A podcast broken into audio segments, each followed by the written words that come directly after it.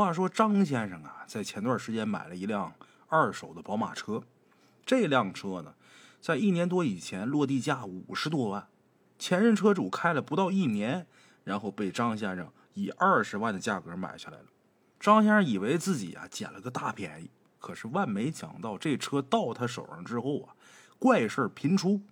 比如说，他一个人开车在路上正走着呢，这仪表盘上突然间显示副驾驶没系安全带。还有几次啊，他正在听歌呢，听着听着，这个音质啊突然间就不好了，滋滋啦啦的响，就好像有人拿坚硬的东西划玻璃的那个声音，听得人呢浑身起鸡皮疙瘩。有的时候这歌声里边啊。忽然间会出现一些怪异的杂音，好像是有人在说话，但是说什么又听不清楚。哎，还有一次啊，他加班太晚，回去的路上突然间听见后排啊传来敲窗的声音，一下一下的，这声音不太大，但是却特别清晰。当张先生回头看的时候，结果差点跟前面的一辆车撞上，吓得他一身冷汗。直觉告诉他这车呀有点怪，可是张先生呢也没怎么太往心里去，自我安慰呗。敲窗户这声音可能是风刮着什么东西了，正好打在玻璃上了呗。直到前一段时间发生了一件事才真正的让张先生感到恐惧。前段时间的一个星期六，正好是张先生他女朋友小丽过生日，晚上请了几个闺蜜，又是喝酒又是唱歌，玩到了半夜。把那些人都送回家之后啊，张先生拐了两个弯去了河边。到那儿之后呢？他跟他女朋友也没下车，直接就爬到后座上，迫不及待的两个人搂一起了。啊，两人干嘛也不用多讲，大伙都明白。这俩人正亲热着呢，突然间，在张先生身下有个声音悠悠的说：“你压到我了。”张先生把身子撑起来了，那声音还说：“你压到我了。”张先生一下就意识到不对了，脑子里边嗡的一下，当时就软了。他跟女朋友小丽两个人正亲着呢，根本腾不出嘴呀。那那声音从哪儿出来的？张先生打了个哆嗦，背后起了一层的鸡皮疙瘩，慌乱的四处一看，车里边没什么异常，车窗外漆黑一片，什么都没有，也什么都看不见。小丽这时候一头雾水啊，就问他怎么了。张先生反问他：“你听见什么声音没有？”小丽说：“没有啊。”伸手又来拉张先生，说：“你快点张先生顺手把他拉起来，提上裤子，跟他说：“咱咱走吧。”那一刻，他脑子里边只有一个念头：赶紧离开这鬼地方。小丽没搞清楚状况，摸了张先生一把，不乐意了。哎，说好好的，怎么突然间就不行了呢？张先生怕吓着他女朋友，没敢跟他说那声音的事儿，就说自己突然间就提不起兴趣了啊，然后开着车就跑了。这个女人的脑回路啊，有的时候挺清奇的。张先生都快吓尿了，小丽倒好。半道上哇哇开始哭，一边哭一边质问张先生是不是出轨了。他莫名其妙被扣上出轨的这个罪名啊，肯定也是不干的。说我没有，小丽不信呢，说你还嘴硬，每次你都猴急猴急的。要不是在外边有了别的女人，我躺那儿你怎么都提不起兴趣呢？我就那么差劲吗？张先生这时候才意识到他说错话了，赶紧指天发誓，我真没那意思。小丽说：“那你就用事实来证明啊！”张先生把手机给他看，说：“你随便翻，你随便看。”小丽没翻他手机。哎，两个人到家之后呢，小丽拉着他又试了几次，但是没成功。然后小丽可就闹开喽，不管张先生怎么好说歹说，听不进去，摔门就走了。哎。之后的那几天呢，张先生一直不停的给小丽打电话、发信息哄她，甚至跟她解释那天晚上突然间不行了的原因。可是他女朋友小丽啊，根本就不相信他，而且还发了一个朋友圈。这朋友圈的文案是这么写的啊：当一个人不爱你的时候，连解释都这么敷衍。哎呦，这可怎么弄啊？张先生躺床上翻来覆去的睡不着。他跟小丽在一起快三年了，一直挺好。最近两个人商议着五一见见家长，所以呢，张先生才买这辆车，准备呀，在未来丈母娘面前呢，能给自己加点分儿没想到这分儿没加上，先给自己整不举了。哎呦，张先生正胡思乱想呢，突然间就听见一阵敲门声，砰砰砰。看一眼手机，十二点了，这么晚谁呀？难道说小丽回来了？打开门一看，不是小丽，谁呢？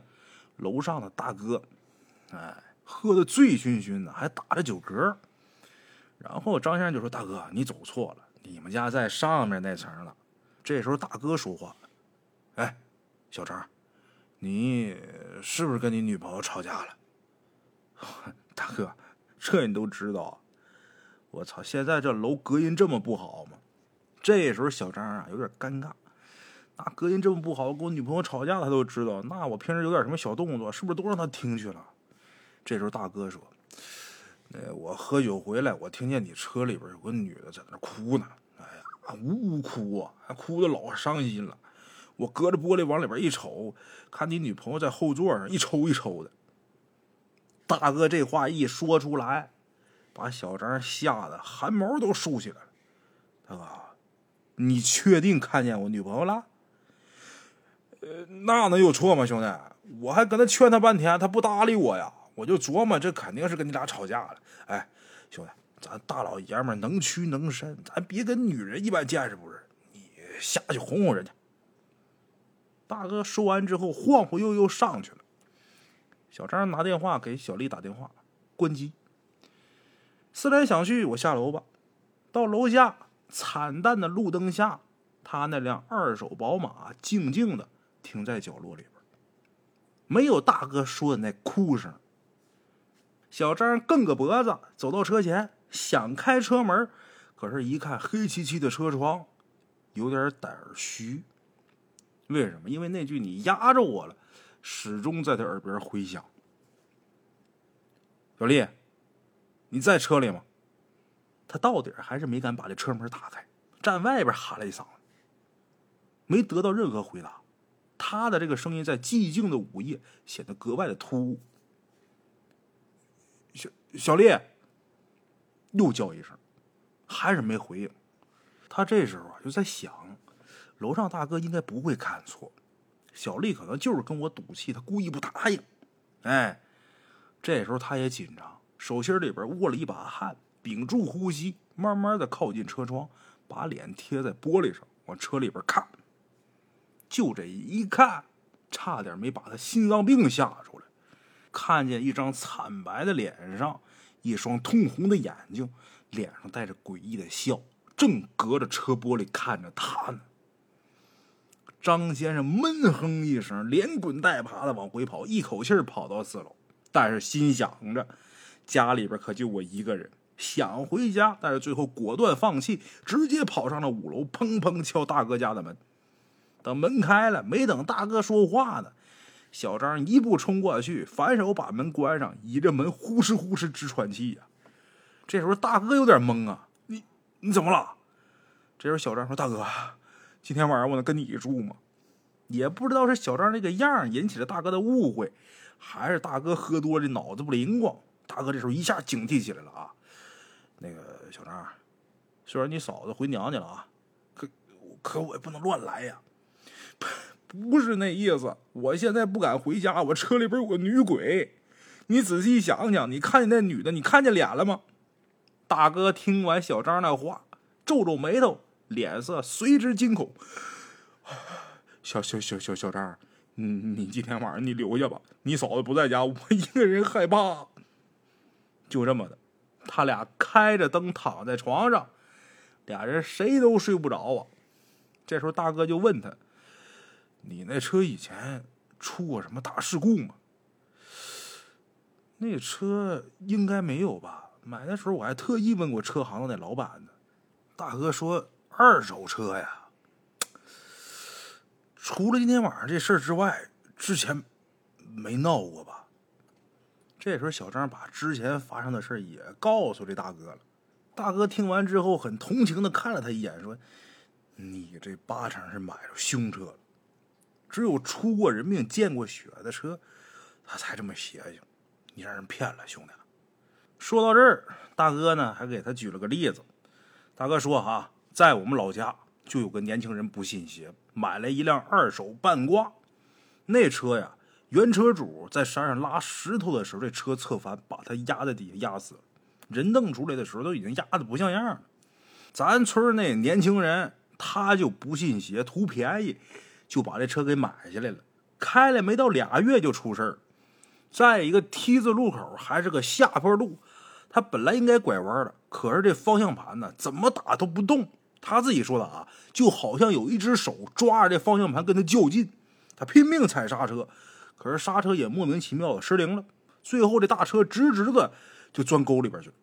人倒是没死，但是左半边的腿没了呀。上次我回家的时候，他他妈成单腿驴了，拄着拐子，一条裤管子空空荡荡啊，看着吓人呐。小张这会儿听了大哥这一番话之后，他也是一阵害怕呀。他大爷，他妈卖老子凶车，我这就找他算账去。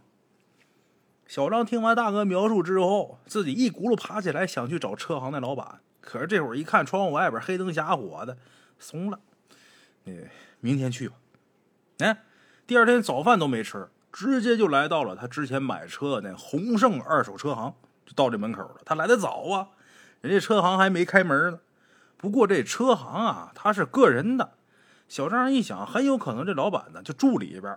想到这儿，抬脚咣咣咣就开始踹门，踹这个卷闸门呢。踹了没几脚，就听里边一男的吆喝一嗓子。没多会儿，这门就开了。门开之后，这车行老板伸出一个大秃脑袋。小张一句话都没说，照他胸口咣当就是一拳，把这车行老板打的直趔趄，往后退了好几步。这老板反应挺快，顺手抄起一拖把，指着小张就骂：“你他妈干啥？找事儿是吧？”“哎，对我就是来找事儿的。你他妈心真黑呀！什么车你都敢卖是吧？我他妈今天把你店儿给你砸了！”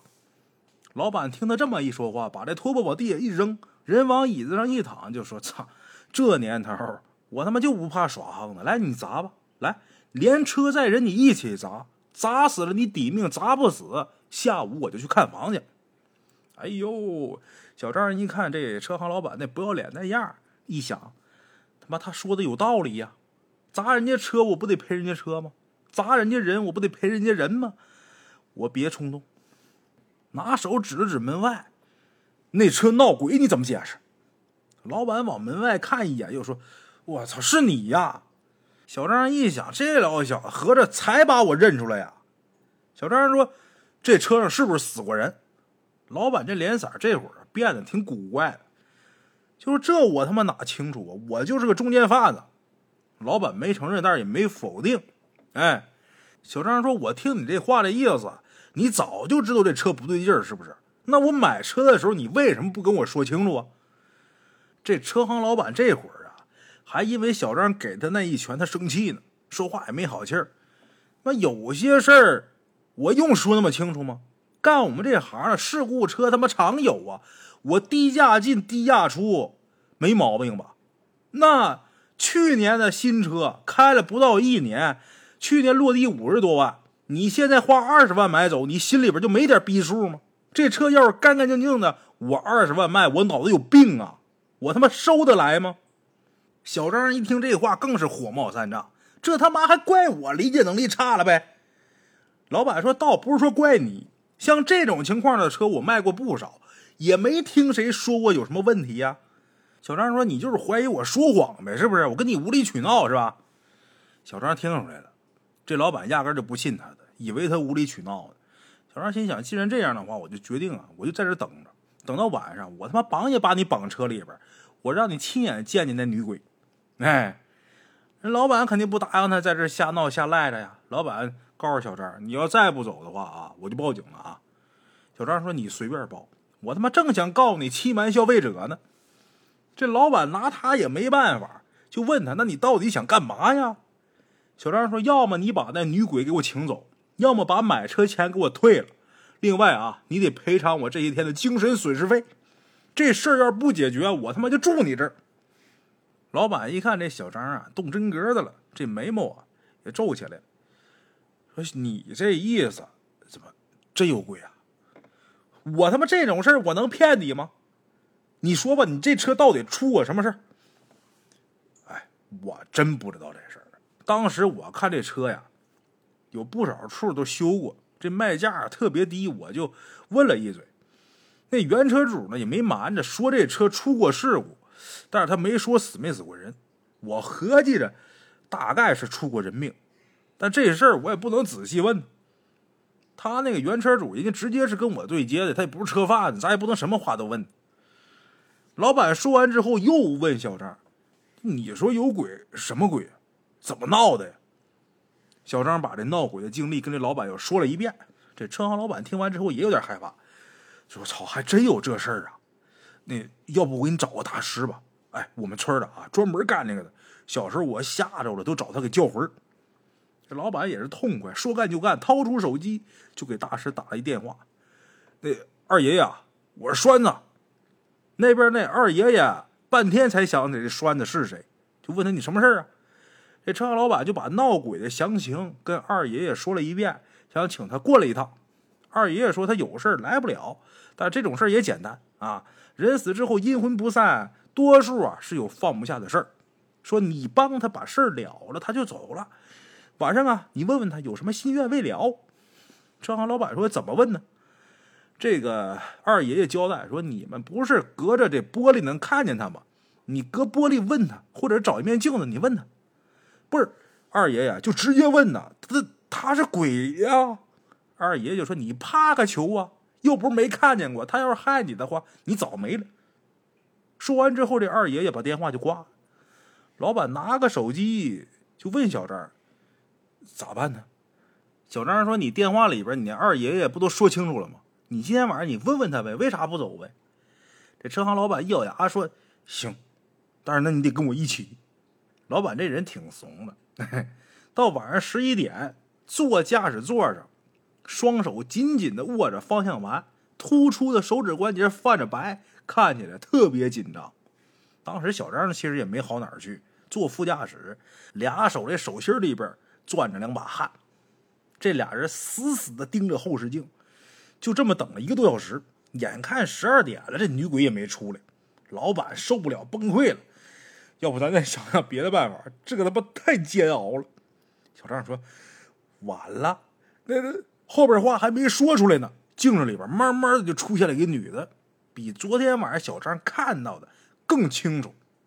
白衣服，长头发，脸上有血，衣服上也有。”直挺挺的坐在后座中间的位置，看着前方。从打后视镜里边看，就是跟这车行老板还有小张两个人对视呢。这时候，车行老板说话了：“这大姐，冤有头债有主啊，你的死不关我们的事儿啊。”哦，这老板其实之前呢，他背了一套词儿，但这会儿全忘了，自己结结巴巴现场发挥，可不关我们事儿。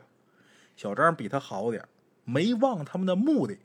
这目光从打后视镜上移开，稳了稳心神，说：“那个人鬼有别，人死之后呢，就应该去该去的地方。你不走，是不是有什么心愿未了啊？”这时候女鬼说话了：“帮帮我。”这个女鬼说话的声音有点飘渺，有点虚飘，怎么形容呢？就是感觉这声音不太真实。跟电影里边演的也差不多，啊，看来这电视里边也不是全是骗人的啊。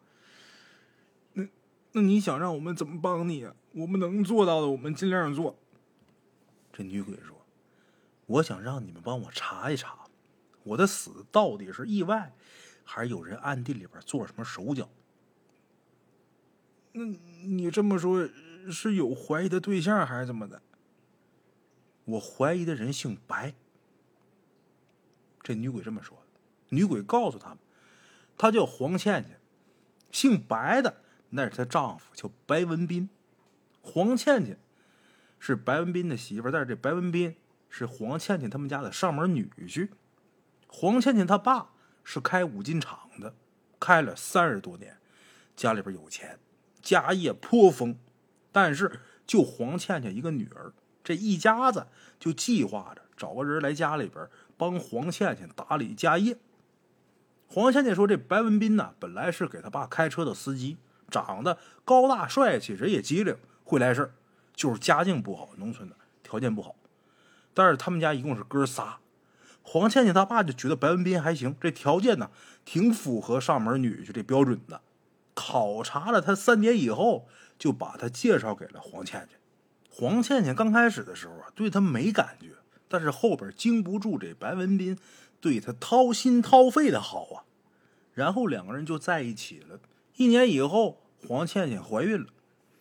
今年春天的时候，黄倩倩她姥姥忌日，这一家呢要去乡下给她姥姥上坟。本来白文斌也是要去的，可是白文斌突然间说有事去不了了。就这样，黄倩倩她爸爸自己开着车，带着他们娘俩就出发了。就是那天，这车半路失控，就直接翻到沟里了。当时黄倩倩怀孕六个月，在后排坐着，因为怀孕这肚子大，没系安全带，当场就不行了。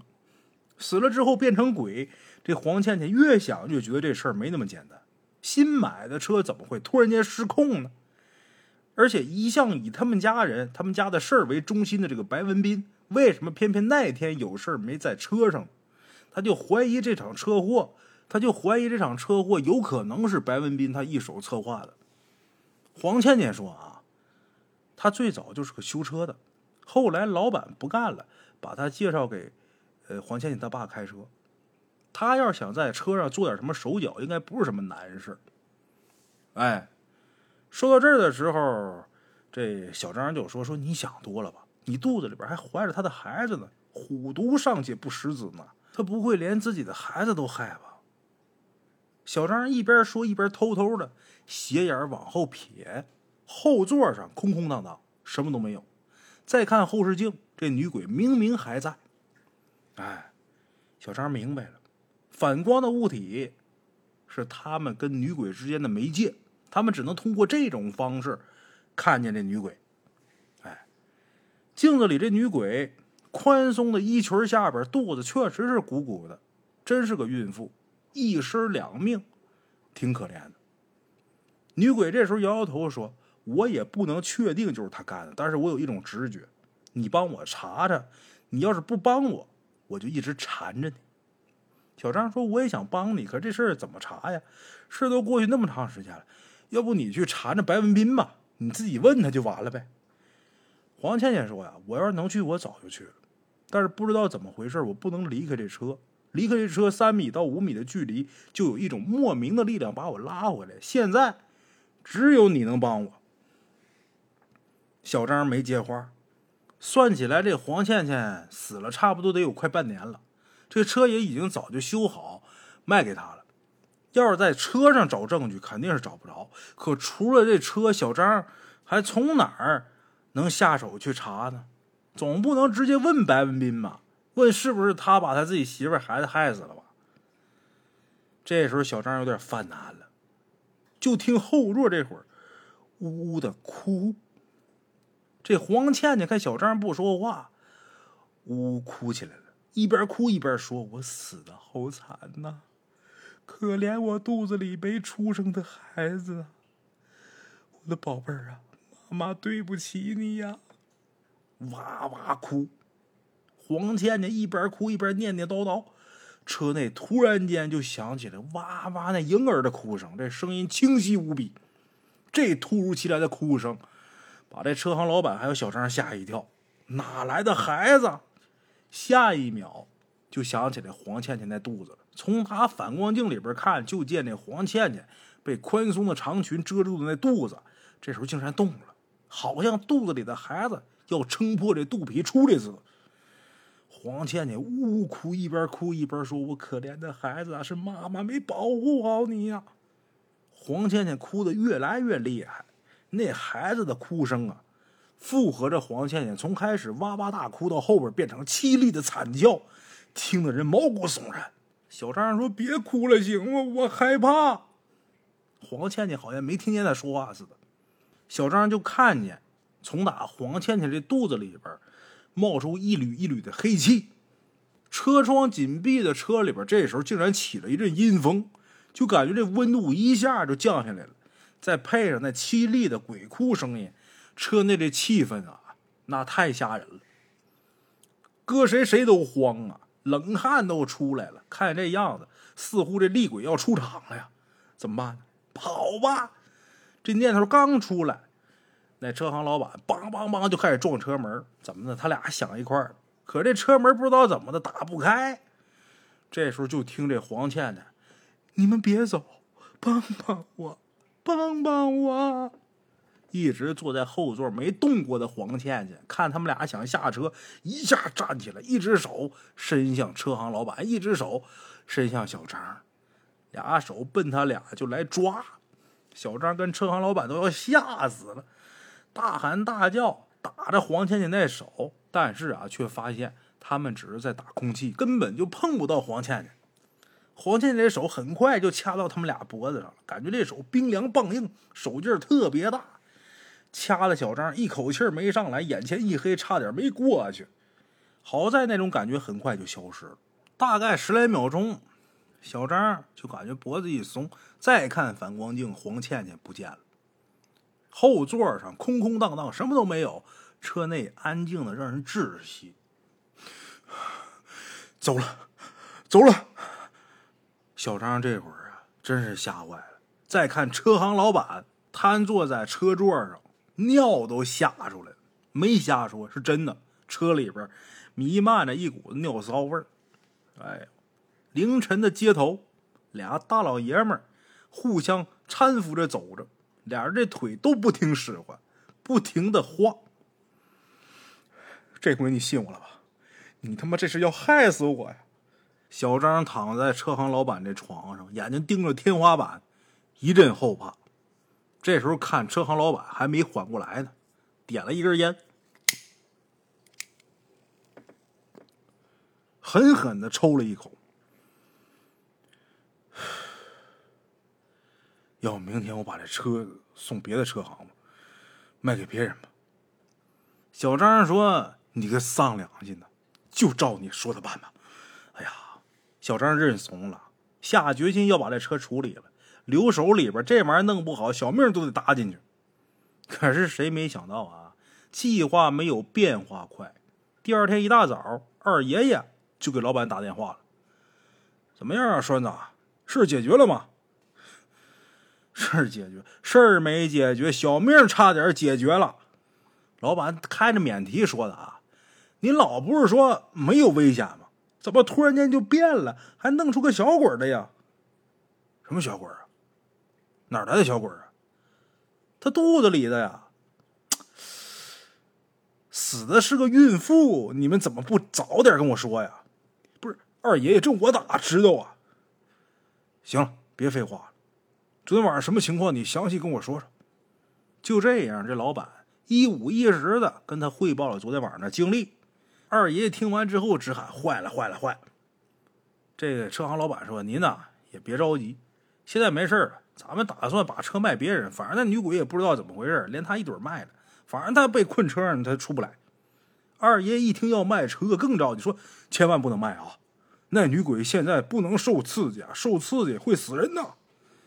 小张听到这儿受不了，说那也不能留我这儿啊，我也怕死啊。有了昨天晚上那经历，小张也顾不上别人了，死道友总好过死贫道吧。二爷爷听出他那意思，就说。你别以为你卖车你就能高枕无忧了啊！你知道那是什么鬼吗？一尸两命的鬼，叫邪乎鬼。这邪乎鬼不可怕，可怕的是他肚子里那孩子。那孩子尚没见天日就死了，心里边怨气极深。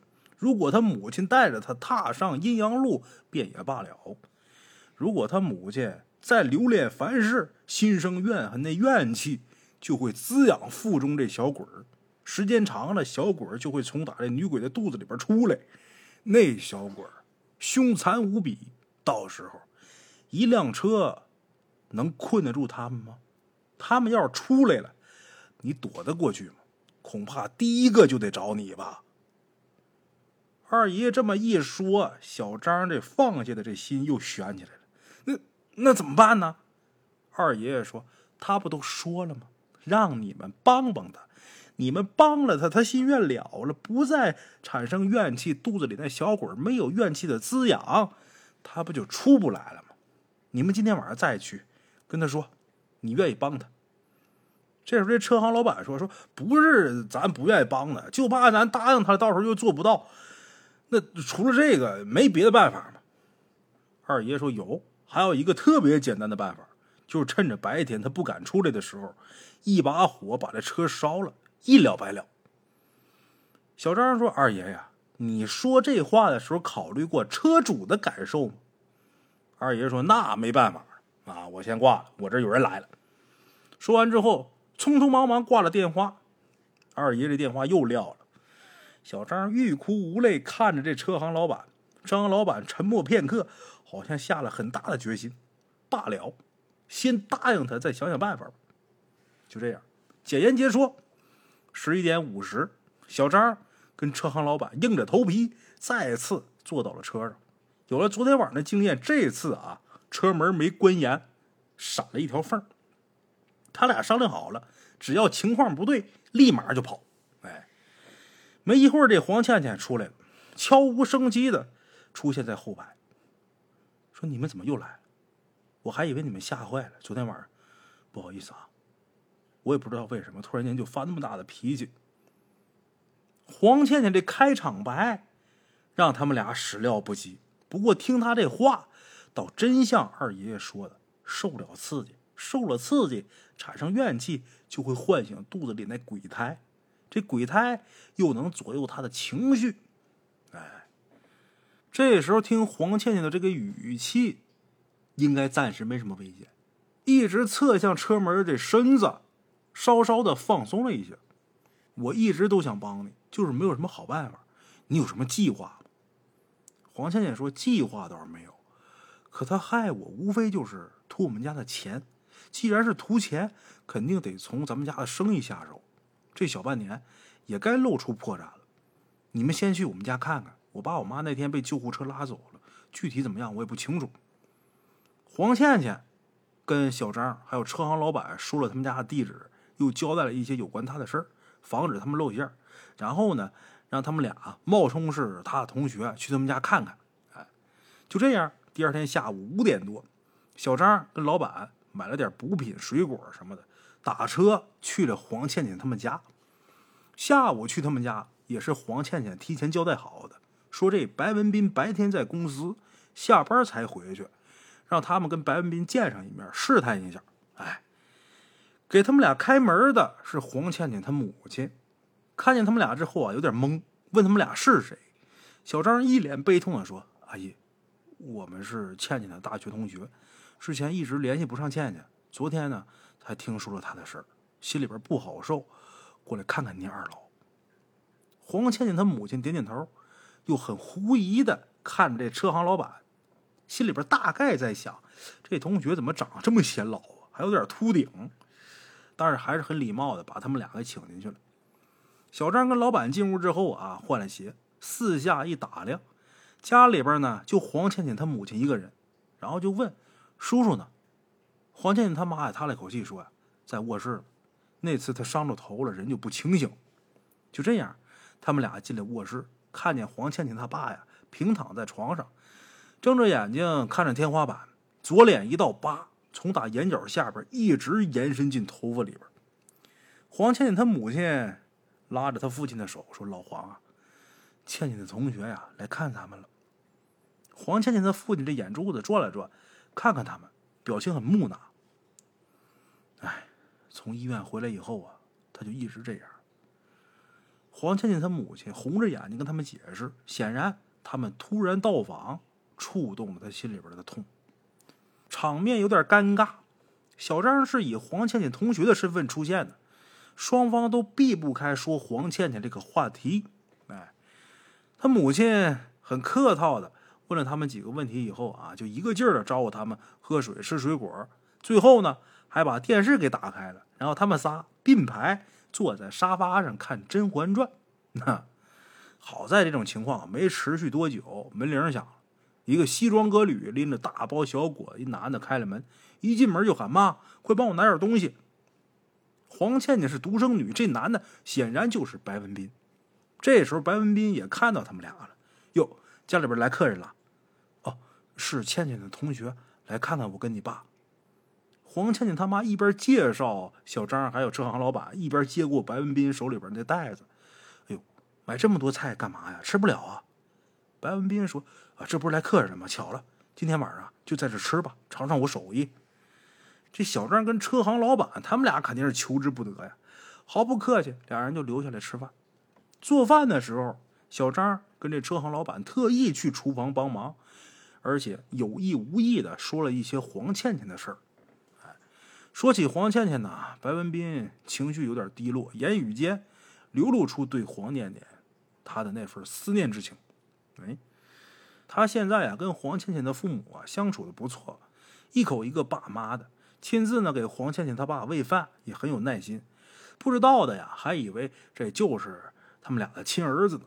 如果这都是装的，那下一届奥斯卡小金人非他莫属了呀！一顿饭吃完，什么都没发现，他们俩也该走了。白文斌问他们怎么来的，然后他俩说是打车来的。这时候白文斌就说要送送他们。他们俩也知道这就是一句客套话，但是呢，没跟他客套，说那感情好啊，你们这小区太大了。从这儿要出去坐车的话，最起码得走十五分钟。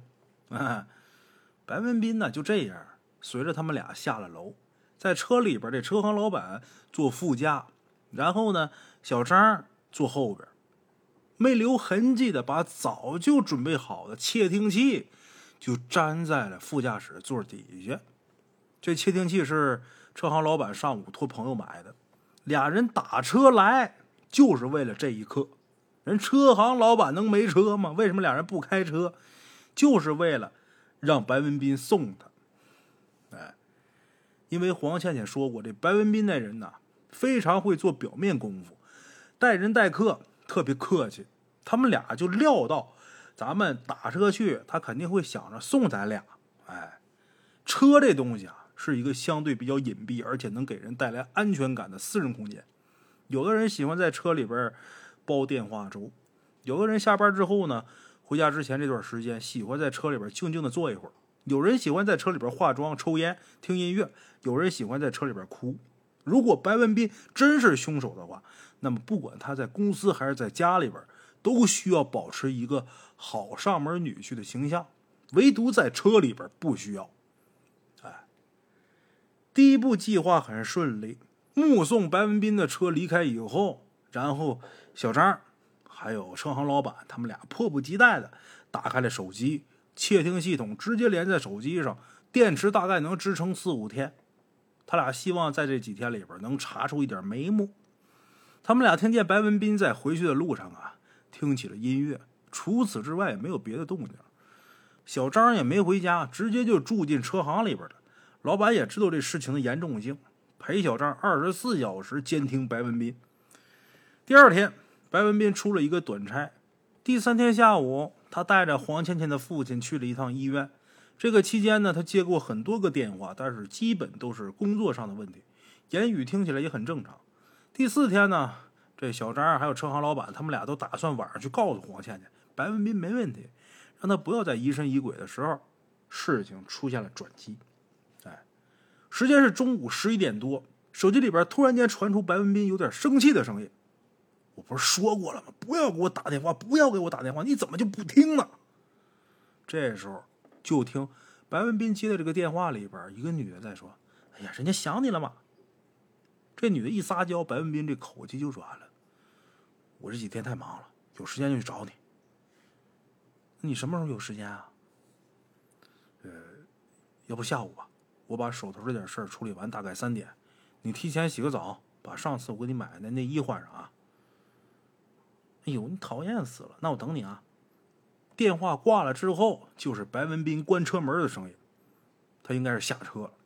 一听到这儿，俩人我操，白文斌竟然有外遇！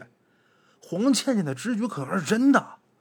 窃听到白文斌的私生活，这车行老板很激动啊。小张一边穿衣服一边说：“这黄倩倩出事小半年了。”你说这白文斌找个女的也正常，也不能说这黄倩倩的死就一定跟他有关系。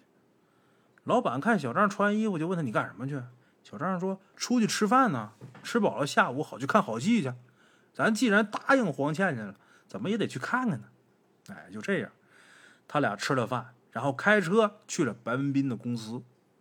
因为这窃听器啊，它有定位功能，他们俩想要找到白文斌很容易。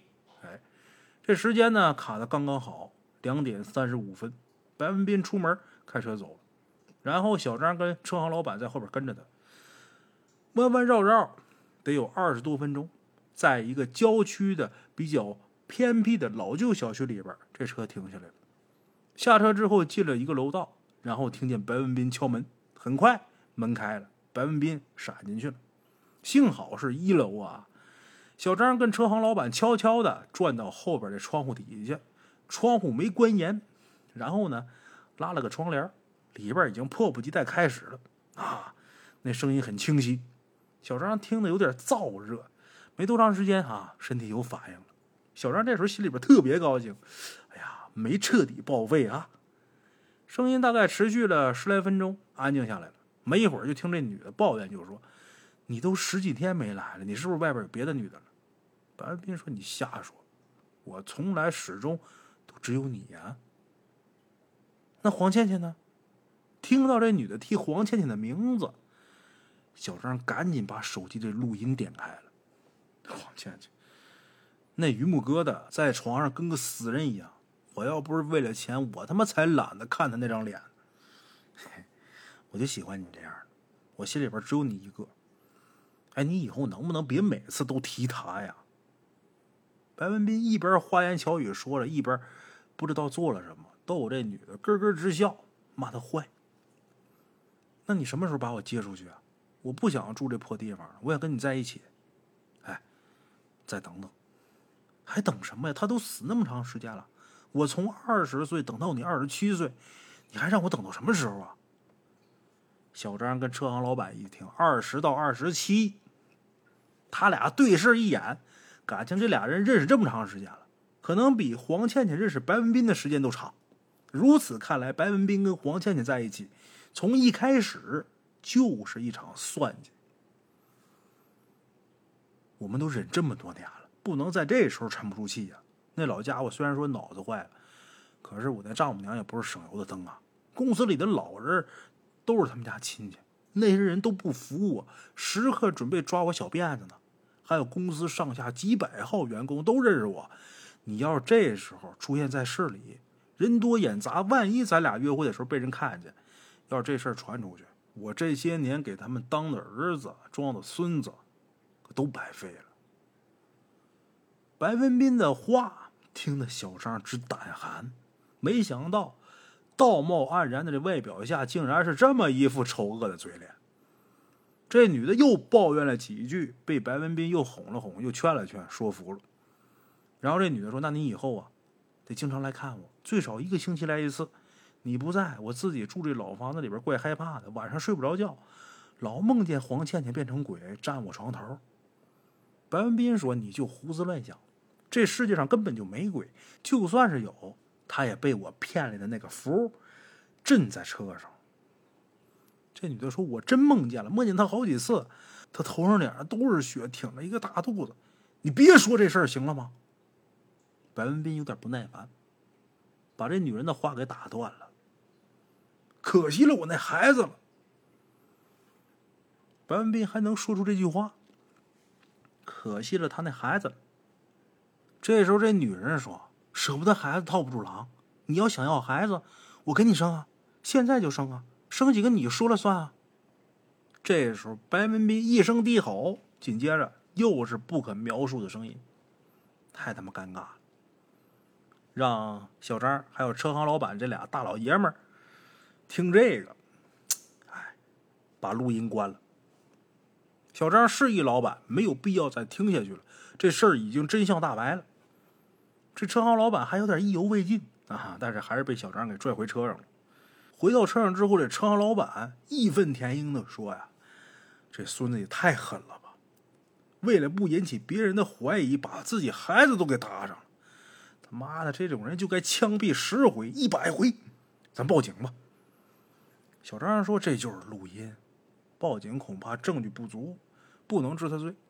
咱俩还是问问受害人吧，他是怎么打算的。”啊！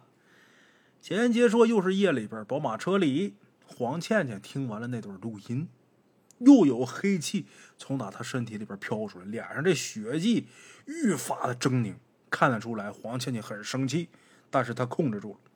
黄倩倩说：“谢谢你们，你们再帮我一个忙，帮我把那张符找出来，我要亲自去找他。”就这样，车行老板还有小张，他俩把这宝马车翻个底儿朝天，终于在后座下边找着一张卷在一起的黄符。这张符就是一张镇魂符，应该是白文斌从哪儿骗来的。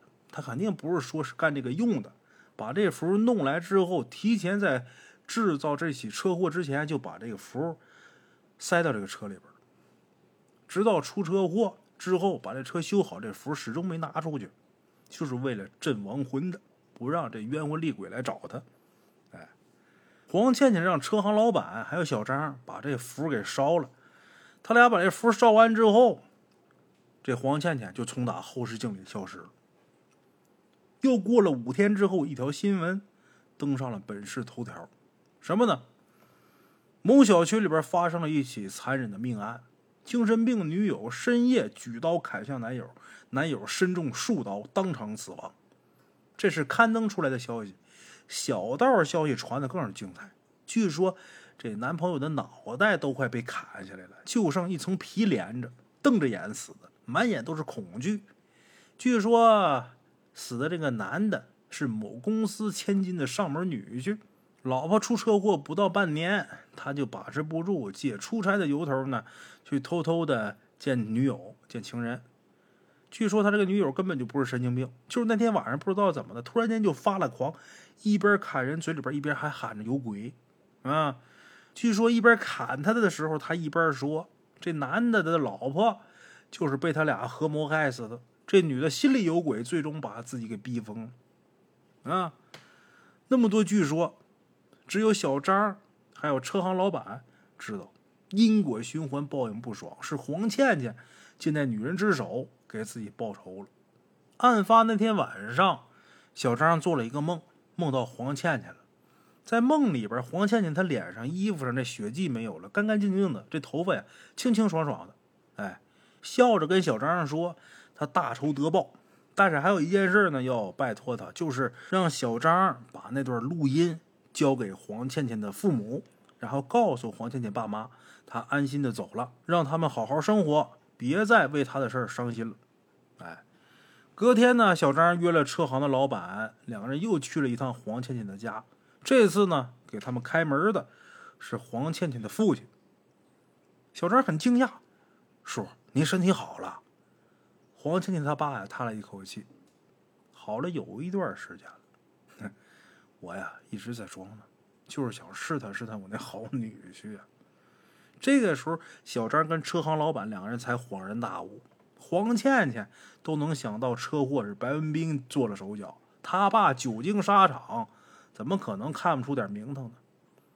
就这样，小张把录音交给了他，然后跟他说了黄倩倩留下的话。老爷子听完里边的内容，长吁短叹说：“呀，是我对不起倩倩的。他们俩在一起是我做的主，倩倩听话，就是受委屈了。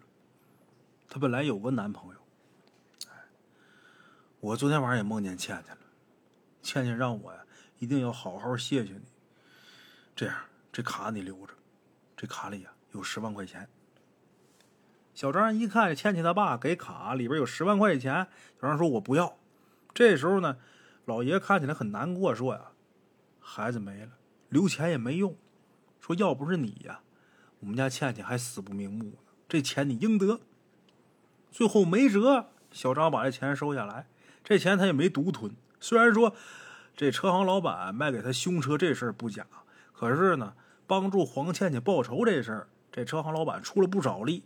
这样，小张把这钱取出来之后，分给这车行老板五万。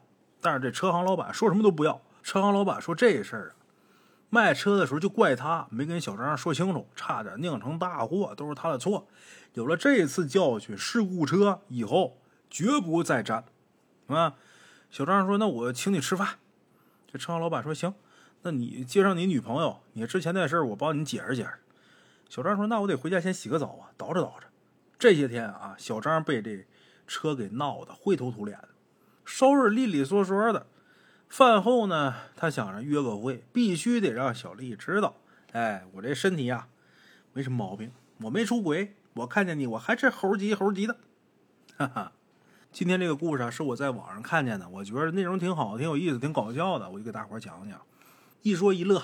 咱今儿这节目啊，到此为止。我是孙大圣，咱们下期见。